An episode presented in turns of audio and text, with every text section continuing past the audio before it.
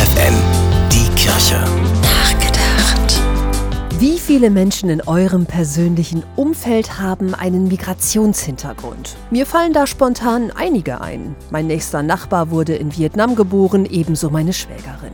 Eine Freundin meiner Tochter stammt aus einer polnischen Familie. Die Frau, die sich um meine betagte Tante gekümmert hat, aus der Ukraine. All diese Menschen sind für mich Familie, Freunde, mindestens gute Bekannte und sie leben ihr ganz normales Leben, haben Jobs, Familie und Freunde. Hätten allerdings die Extremisten in diesem Land das Sagen, dann müssten all diese Menschen demnächst ihr Zuhause verlassen, remigrieren. Was für ein Wort, das konnten schon die Nationalsozialisten gut, technisch und sachlich klingende Begriffe für unmenschliches Handeln erfinden.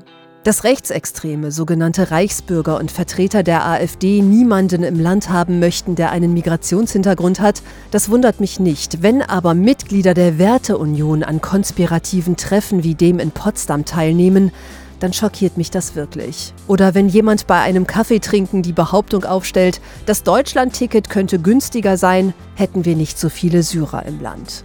Umso mehr freut es mich, wenn andererseits Millionen Menschen auf die Straße gehen, um für demokratische Werte und den Zusammenhalt in der Gesellschaft zu protestieren.